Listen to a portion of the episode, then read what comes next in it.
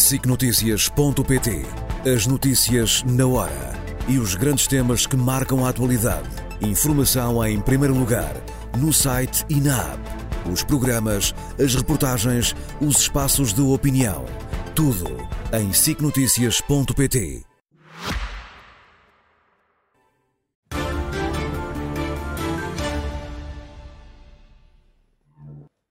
Muito boa noite, bem-vindos às causas. José Miguel Júdice também, Ora, muito boa noite. está? Boa noite. Para si, muito. Na semana passada não, não tinha ainda dados suficientes para fazer uma análise mais profunda Podia a- a fazer, este mas acho conflito. que ia- mas seria, não ia- obviamente que sim. Mas é, eh, e tivemos uma semana terrível, com imagens de horror diariamente, eh, de um assunto que está que é avassalador e que está a dominar as notícias não apenas em Portugal, mas em todo o mundo. Pois, repare, o que é que se passa? Durante esta semana, tudo o que foi notícias falou disto. Sim.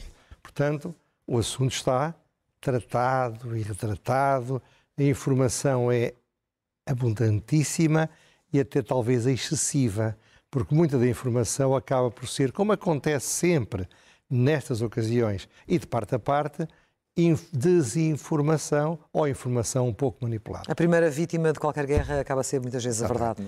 Ora bem, por isso eu peço lá para casa que, para além do que eu peço sempre, espero sempre, que estejam a ouvir-me com um olhar crítico eh, e prudente, que desta vez ainda seja mais, porque eh, é evidente, toda a cautela é pouca e tudo o que eu vou dizer eh, é mais discutível do que em, situações que são mais conhecidas ou em que eu estou mais preparado por estar mais informado do que está a passar. E admito que este assunto é de tal maneira sensível que qualquer vírgula fora do sítio eh, causa logo um enorme impacto, particularmente dito por caso. mim não, porque não tem importância nenhuma, mas é verdade, se atores políticos de grande ou média dimensão puserem a vírgula fora do sítio, como dizem muito bem, pode ter efeitos que sejam contraproducentes. Agora, Vamos à sua análise. Vamos à análise. Eu começaria por dest- destacar, resumir alguns factos que eu chamo factos israelitas. E que Factos evidentes. históricos. Sim, factos. Veremos. Mas que são indiscutíveis de um ponto de vista. Primeiro, Israel está em guerra, de uma maneira ou outra, desde 1948, ou até um pouco antes, quando foi proclamada a independência. Teve várias guerras. Por outro lado, na memória histórica, nos DNA histórico do povo israeli- israelita e do povo judeu, estão, estão os- ao longo de séculos os pogroms, onde sempre que havia um problema, os judeus eram atacados, chacinados, por serem considerados os culpados de todos os males do mundo. Havia teóricos e práticas de tentativa de aniquilação, aniquilamento do, do, do, do povo judaico e, e, acima de tudo, houve o Holocausto. Portanto, esta é uma realidade que não vale a pena sofismar. Isto é um facto que está lá. Segundo facto que está lá é que, geopoliticamente, como sabe, Israel é um pequeno país, corresponde mais ou menos ao território da região norte de Portugal, onde vivem 10 milhões de pessoas, das quais só 7 milhões e meio, portanto 75%, são judeus. Ora, o Médio Oriente, onde Israel se situa, tem 20 países, há quem diga 22, porque também tem a ver com que países é que se incluem, mas fiquemos pelos 20 e 360 milhões de habitantes. É um território enorme, mas, sobretudo, só 2% da população do Médio Oriente eh, e, e também da, do Maghreb são judeus. Isto é uma realidade insufismável. Terceiro, a rua árabe é a forma que se usa para falar do, das populações dos países árabes.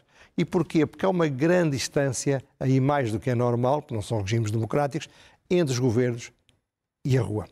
Ora, a rua árabe, se houver sondagens rigorosas, sem dúvida, tenho a certeza, divide-se em que os que querem que os, que os judeus sejam aniquilados, os que querem que eles sejam obrigados a sair da, da, da Palestina, ou então os que admitem que os judeus fiquem, mas num Estado plurinacional, onde, evidentemente, os palestinianos seriam a maioria e, portanto, a especificidade judaica desapareceria. Isto é um, são factos que não se pode esquecer. Também são factos que tornam improvável que se saia desta guerra endémica, além desta memória que eu falei, a situação concreta da Cisjordânia, ou, ou a West Bank, a, Ci- a- a- a Cisjordânia e da faixa de Gaza, que são autênticos barris de pólvora com um pavio muito curto. Claro. A mais pequena coisa desenvolve um, uma, uma, tensão. Segundo, a política de colonatos na, na em Cisjordânia, que vai contra as decisões da União, das Nações Unidas, metendo por meio do território que supostamente será o território essencial do Estado palestiniano, cada vez mais ocupantes judeus que querem proteção, e a circunstância de viver na, casa, na faixa de Gaza. A faixa de Gaza é mais pequena, ligeiramente mais pequena em área, que o Conselho da Figueira da Foz. Sim. E há 82 conselhos em Portugal que são mais pequenos do que a, do que a caixa, de maiores, peças com maiores que a faixa de Gaza. A política de colonatos, num lado, e a situação daquela concentração brutal de pessoas são catalisadores de violência. Não quer dizer que causem violência, mas quando a violência é, existe, ela é acentuada. E no que é que a violência do passado dia 7 de outubro foi uh, assim tão diferente uh, da violência de outros foi, momentos históricos? Foi pelas causas do fracasso e pela estratégia do Hamas. Mas ainda antes, deixe-me dizer outro ponto que eu acho que é muito importante, também um facto. A presença cada vez mais forte de partidos religiosos radicais e as próprias características pessoais e dos problemas jurídico-penais que tem Netanyahu fazem também que isto seja mais um fator a complicar uma situação e a tornar a paz difícil. Bom, o que é que isto tem de especial? Como pode ser a pergunta, e é uma boa pergunta. Há um antes e depois de 7 de Exatamente, claro que há, mas porquê? Em primeiro lugar, isto foi uma surpresa absoluta, segundo eu li, de fontes mais variadas, para Israel e para as próprias autoridades israelitas. Por que isto aconteceu? Há várias teorias. Provavelmente todas estão ali presentes. Primeiro, o que já falei na semana passada, o berrice, isto é, a arrogância desleixada de Israel, achando que não havia qualquer risco. Segundo, um, a incompetência que manifestamente já foi reconhecida das autoridades de segurança e de informação e das autoridades que estão em cima do controle da faixa de Gaza. Um, um sinal de fragilidade. Perceba que um país em guerra durante 70 anos precisa de governos de unidade nacional. Sim. Ou pelo menos precisa de uma grande coesão entre o governo e a oposição. Ora, a situação de Israel mais recente é de uma enorme divisão ao meio. Uma divisão como se fosse num país democrático, completamente democrático, Israel é democrático, mas em que não houvesse os problemas que este tem. Portanto, a quebra da unidade nacional desagrega a própria capacidade de estar atento porque as pessoas estão, estão mais preocupadas, e viam-se as grandes manifestações, Sim. ou para lutar nas manifestações, ou para lutar contra elas. Ao mesmo tempo, o próprio Netanyahu e o seu governo estão desfocados do problema da faixa de Gaza, por um lado por causa desses problemas, e por outro lado por causa da prioridade que dão à Cisjordânia, onde estão as bases essenciais políticas dos partidos religiosos. Portanto, deve ter sido isto tudo. Agora, o que importa é que isto também revela a clara estratégia do Hamas. O Hamas talvez tenha sido surpreendido pelo excesso de sucesso. Talvez também fosse para ele uma surpresa que não tivesse havido uma defesa tão forte tão, e tão rápida de Israel. No entanto, é manifesto que esta invasão, uma invasão que apesar de tudo foi feita pelo menos com duas mil e tal pessoas, é muita gente, uhum. que, iam, que, iam, então se Israel, se Israel uh, respondesse, iam, iam para o matador. E que de facto uh, queriam demonstrar com esta estratégia muito bem preparada durante anos, que Israel é muito mais vulnerável do que os árabes pensam. E que, portanto, não devem ter medo de atacar Israel, porque Israel é, como alguns disseram e eu já li, um tigre de papel. Sim. Por outro lado, isto reforça enormemente o prestígio do Hamas. Não se esqueça que quando o Sadat invadiu com a Síria, a, a, no Yom Kippur, Israel, a quase vitória egípcia permitiu a Sadat tornar-se uma grande figura do mundo árabe e, além disso, deu-lhe força política para fazer a paz com Israel. Finalmente, isto criou uma comoção enorme na rua árabe que vai ficar mais forte a pressionar os seus países. Portanto, isto, junto com a circunstância do Irão não querer de maneira nenhuma a aproximação estratégica em curso entre Israel e os Estados Sunitas, é o caldo de cultura da estratégia. Portanto, agora Israel não tem como não reagir, se possível com eficácia, se possível limitando, limitando os danos colaterais. Mas muito criticado neste, é, nesta não, fase. Mas, mas, isso é tudo uma conversa, não tem como reagir de outra maneira. Isto é, se não Israel, tem? Não tem. Se Israel não for em cima exemplarmente do Hamas e, portanto, em cima da faixa de Gaza, duas consequências vão acontecer. A primeira, vai haver um êxodo brutal de cidadãos israelitas, que, que, muitos deles têm outras nacionalidades, e que se vão embora com medo da sua própria sobrevivência.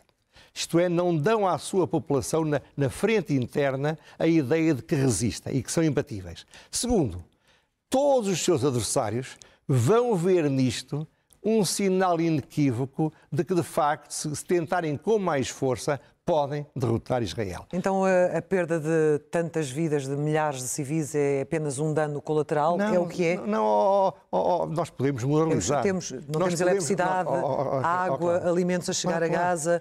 Não, não prega ao convertido. Uhum. Podemos dizer isso. É porque temos aqui esta, este debate hoje em dia mas, que se divide entre estas, estas estou, duas posições. Eu não sou um padre a julgar os pecadores. Eu estou uma pessoa a analisar a realidade dos factos. Sim. Por dizer é que Israel não tem outra alternativa e o que o Hamas queria é que Israel não tivesse outra alternativa. Isso não tenho a mais pequena dúvida. E se Israel não avançar, e eu aliás acho que, da ponto de vista da estratégia deles, estão já a demorar tempo demais, estão a dar muito mais tempo a que se forme uma coesão contra Israel, eles, os efeitos para, para, para Israel serão devastadores.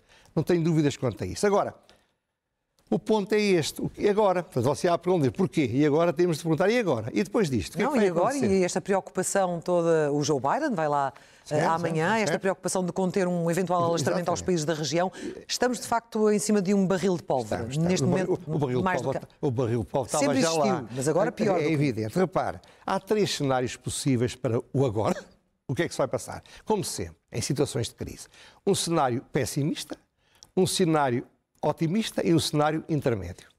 Hoje em dia, nos mais poderosos sítios da investigação operacional e da estratégia geopolítica e política e económica, estão a ser estudados estes três cenários e as suas consequências. Eu não sou, no meu cantinho, não consigo, evidentemente, ter opiniões sobre isso. A única coisa que eu posso dizer é o que me parece que vai, o que é que eu gostaria que acontecesse. Isto é, depois de, de, de, de Israel ter resolvido nunca se resolve definitivamente, mas ter mostrado para dentro e para fora que não vale a pena atacá-los, em primeiro lugar, é preciso que Netanyahu vá embora. Aliás, 94% dos israelitas, numa sondagem já depois de 7 de outubro, não querem nada com ele. Segundo, era importante que se formasse um governo de unidade nacional que isolasse, ou pelo menos tirasse muito do seu poder de barganha aos partidos religiosos radicais que neste momento são decisivos no, no governo de Netanyahu. Terceiro, é preciso, ou era preciso, que no dia em que Israel der por fim desta operação, que vai durar uns dias ou umas semanas, embora se possa durar muitos anos, Mais, que as grandes potências, e quem são as grandes potências aqui, manifestamente os Estados Unidos, a China, a Rússia, a Turquia, que é um grande poder regional, e os Estados sunitas, basicamente, imponham a Israel a aceitação inequívoca e total dos dois Estados, isto é, o Estado palestiniano, porque, como sabe, as forças mais radicais do judaísmo não querem que haja Estado, Estado, Estado palestiniano, até porque eles acham que a Terra Santa inclui a zona da Palestina considerada a Cisjordânia. E, portanto, eles querem um território onde eles sejam maioritários. Para isso têm de sair muitos, muitos árabes. Ora bem, e ao mesmo tempo, ao mesmo tempo que Israel seja obrigada a aceitar esta, a solução dos dois Estados, que é a solução da comunidade internacional, é também preciso que seja feito um tratado de paz entre Israel e os países sunitas, que seja como um tratado de proteção mútua. Porque há o perigo do Irão, de que todos têm medo, mas ao mesmo tempo, porque só dessa maneira é que, é que os Estados Unidos conseguirão fazer um, um, chapéu de chuva protetor para todos eles. Eu acho que essa solução no estado de coisas em que está é inviável. E sendo inviável, o risco de escalada é muito grande. Muito grande. Muito grande. E volta Quão a dizer, grande pode enorme, ser? E, e será tanto maior quanto menos eficaz for o que Israel vai fazer. É, é, brutal dizer isto. Mas se Israel fracassa ou não dá a sensação de ganhar, a tendência para que isto se repita vai aumentar e, muito provavelmente, a Síria, que é um Estado controlado pelo Irão, pode meter-se no assunto.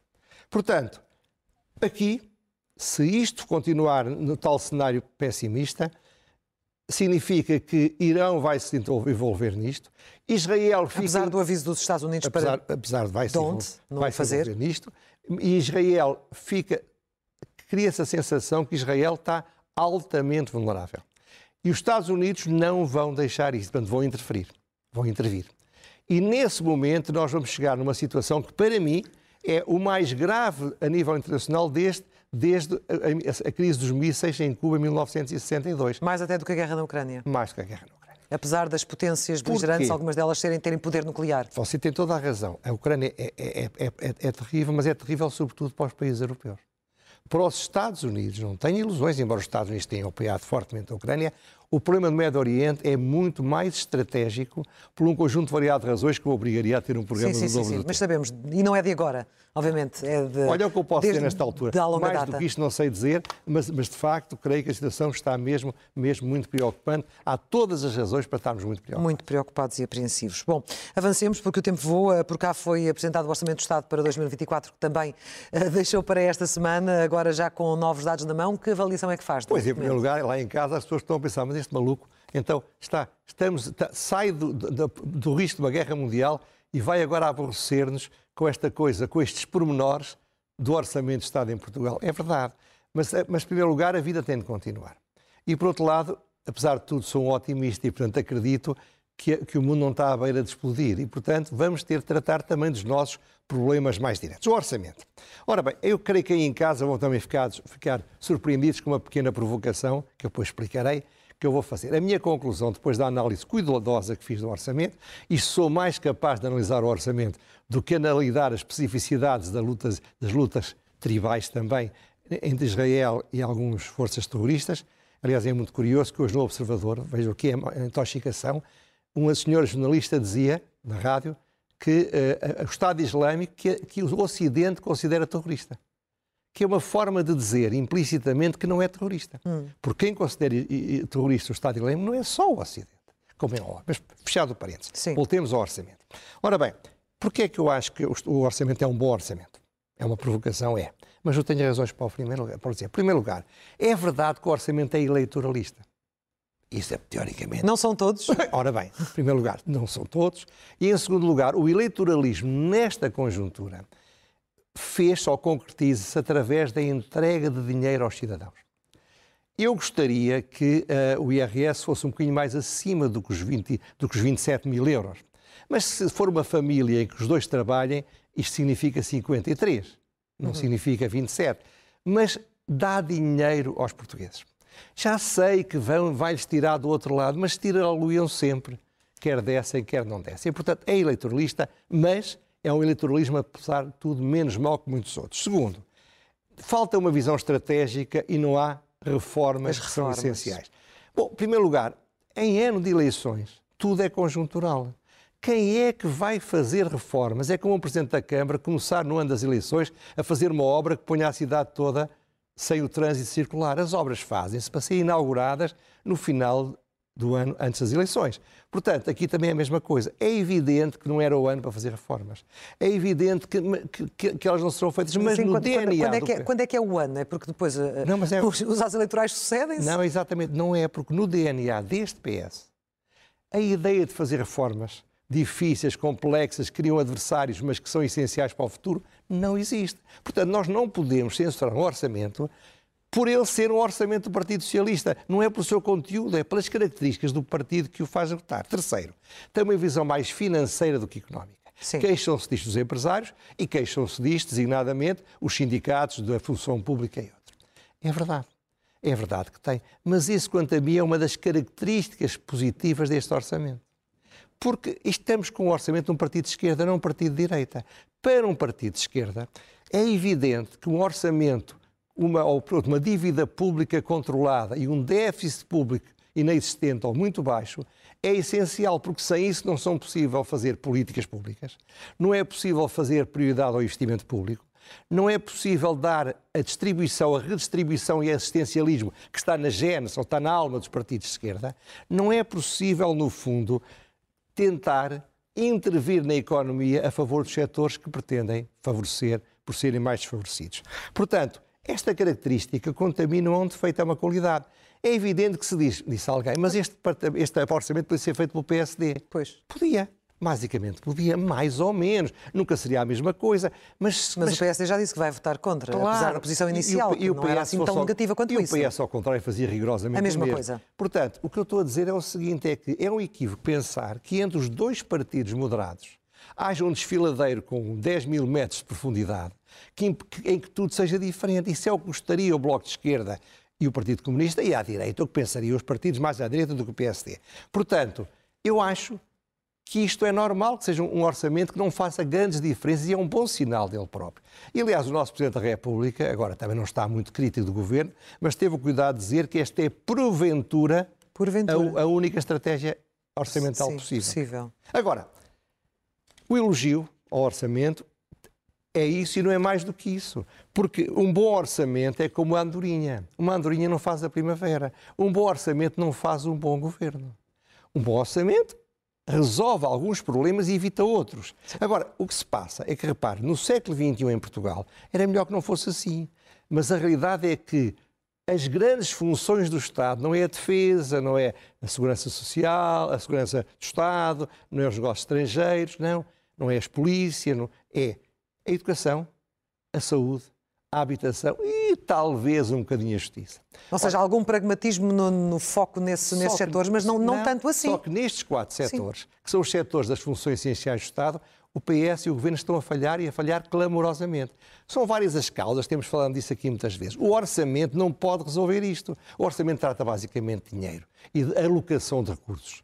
Aqui não há um problema, como o próprio Governo já reconheceu e bem, nestes setores o problema não é a falta de recursos, o problema é a falta de Governo. É extraordinário que eles se queixem deles próprios. Ainda hoje vi. Ou a falta de uma boa gestão, como deixou de ver o Ministro das Finanças em relação à saúde. Pizarro a queixar-se de que os dramas da falta de médicos é porque quando ele foi para, a universidade em 1981 entravam poucos médicos. Espera aí, depois disso eles governaram quase mais de 25 anos. Então não podiam ter mudado as coisas. Então não podiam ter feito alguma coisa. Agora, ao fim de 20 e tal anos a governar praticamente sempre, é que vêm dizer: ah, isto não tem solução, porque não há médicos. Mas porquê é que eles não os criaram? Bom, ora bem, portanto, a única solução, para mim, perante isto, o orçamento não é mau. As políticas nestes setores essenciais não funcionam.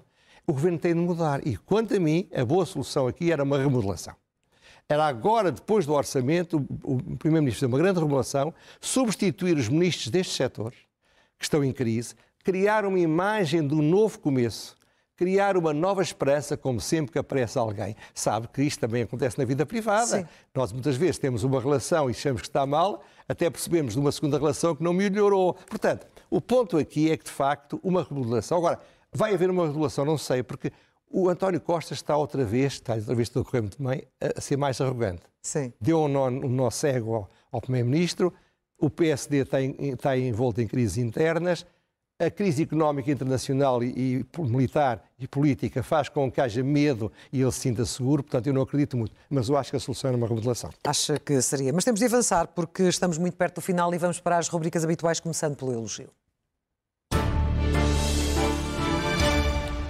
que é para quem? Vou ser muito rápido e, como sempre, no Expresso podem ver o guião mais desenvolvido. Para o povo polaco, elogio os resultados das eleições legislativas na Polónia. Porquê? Porque o partido de direita radical Lei e Justiça perdeu as eleições e vai haver uma coligação em que, ao contrário do que em Portugal ninguém praticamente o disse, essa coligação vai ser controlada por dois partidos que são membros do Partido Popular Europeu, do partido do CDS e do PSD. Eu te li em, em imprensa responsável de Portugal a dizer que é um governo de esquerda. Mas governo de esquerda porquê? Porque tem, seis, há, tem um pequeno partido de esquerda, Partido Socialista, equivalente, mas que tem 6% dos, dos votos e perdeu, passou, perdeu metade dos deputados. Elogio para isso, Deus queira que corra bem. A seguir, ler é o melhor remédio. Uma notícia, como você sabe, eu também, no site da SIC Notícias, o programa aparece. Que há pessoas que me telefonam, me escrevem a pedir para eu dar os nomes dos livros. Ah, sim, não sim. conseguiram ver. Podem ver lá, melhor.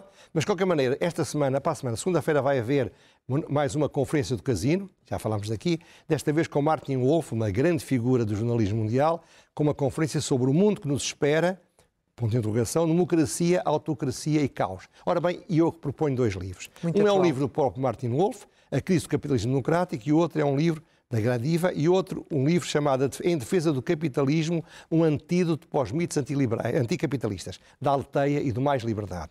São dois livros que eu acho leitura obrigatória para quem acredita que o, que o capitalismo tem de ser corrigido, mas é melhor não deitar fora com a água do banho, e também para quem seja anticapitalista para aprender um bocadinho o que pensam os que, os que o defendem. O defendem. Vamos saber qual é a pergunta sem resposta. O Presidente da República, em 2018, disse que era urgente erradicar a pobreza. Mas em 2017 tinha dito que era urgente acabar com os sem-abrigo e deu um prazo até finais de 2023 de não devia haver um único sem-abrigo em Portugal. Ora bem, neste momento podemos dizer que entre 2019 e 2023, portanto isto era 2017, mas já subiu até 2019, e entre 2019 e 2023 aumentaram 66% os sem-abrigo. Ora bem, tenho dúvidas que seja radicável uh, a pobreza, tenho dúvidas que seja possível criar uma casa para cada sem-abrigo. É muito generosa e tem reta intenção a posição do Presidente da República. Mas as perguntas subsistem. Primeira pergunta: faz sentido fazer promessas que, como é evidente, sabiam que não eram possíveis de cumprir? Não. Mas se faz, então de quem é a culpa de não poderem ser cumpridas? Ficam as perguntas. Ficam as perguntas. E fechamos com a loucura mansa.